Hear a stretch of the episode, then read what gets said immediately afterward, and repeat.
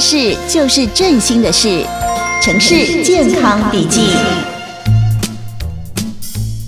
哎，爱丽丝，嗯、我待会要去便利商店，要不要一起去？好啊，不过哎，你不是不太喝饮料的吗？我现在会喝气泡水哦，回来加一点果汁，感觉也比较好喝。气泡水啊，嗯、感觉不错哎。哎，我听说现在很多人都不太爱喝水，因为就没什么味道啊啊，反而是用这种气泡水来替代哎哎，可是真的可以这样吗？嗯，基本上应该是没问题啦。哦，不过对于一些肠胃比较不好的人来说哈，可能就不太建议了，嗯，而且其中有一个重点，气泡水比一般的水贵出很多。哦，如果你的生活要用气泡水来取代一些饮用水，那你成本也太高了吧？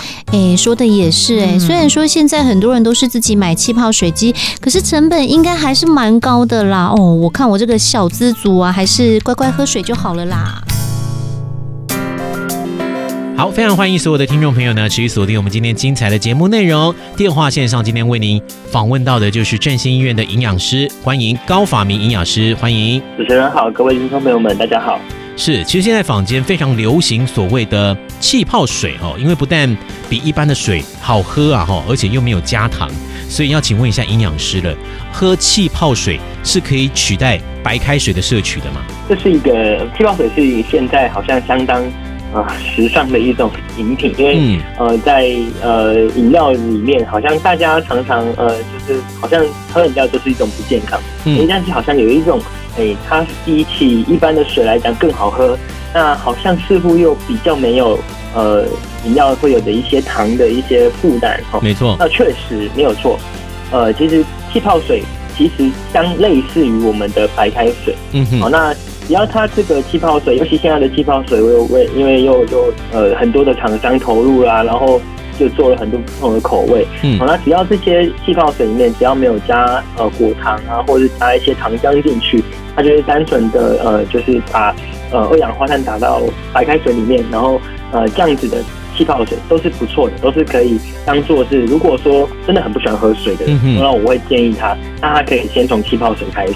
嗯哼，好，那这样子慢慢的、慢慢的，那再慢慢可以增加改到呃喝白开水。是，所以还 OK 哈，但是气泡水的成本比较高一点啊。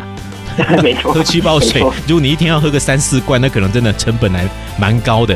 不过继续要请问一下营养师的，就是有没有什么样的人？它可能本身不太适合是喝这样子的气泡水哦，有没有？哦，有，因为刚刚有讲到说气泡水，它就是把呃二氧化碳打入到液体里面。嗯，那这样子的呃，只要是二氧化碳打到那个饮料里面的，我们通常就叫它碳酸饮料。那只要是碳酸饮料，都会伤骨头。嗯，哦、那对，特别是对于一些长辈，那尤其是呃更年期的妇女，和、哦、他们的呃。骨质流失是更快的，所以只要是长辈，通常都不太建议呃喝这种气泡饮料或者碳酸饮料。是，那或者是相当有其他骨头方面的疾病，哦，可能像骨质疏松哦这样子的呃患者，那以及就是诶气肾的病友，因为他们的钙质都容易流失。嗯，那如果再搭配就是再喝到气泡水的话。那就反而会让骨头已经不健康的骨头又更加不健康，是。所以对于长辈，尤其是更年期的妇女，以及有骨头方面的疾病，例例如说像骨质疏松啊，或者是说呃有骨折的状况，我都会不太建议。那暂时就先不要喝气泡水，嗯，或者是洗肾的病友，我们通常都会建议还是以白开水会是比较好的选择。嗯嗯嗯，是。所以呢，如果您有骨质疏松相关的问题，或者是家中的长辈，可能就。不是很适合来喝这样子的气泡水哈，这一点呢也是营养师呢在节目当中要特别来提醒大家的，也请大家注意一下啦。好，今天节目的最后呢，我们要再一度感谢振兴医院的营养师高法民营养师呢接受我们的访问，谢谢营养师，谢谢，谢谢大家，是我们下次再见，拜拜，拜拜。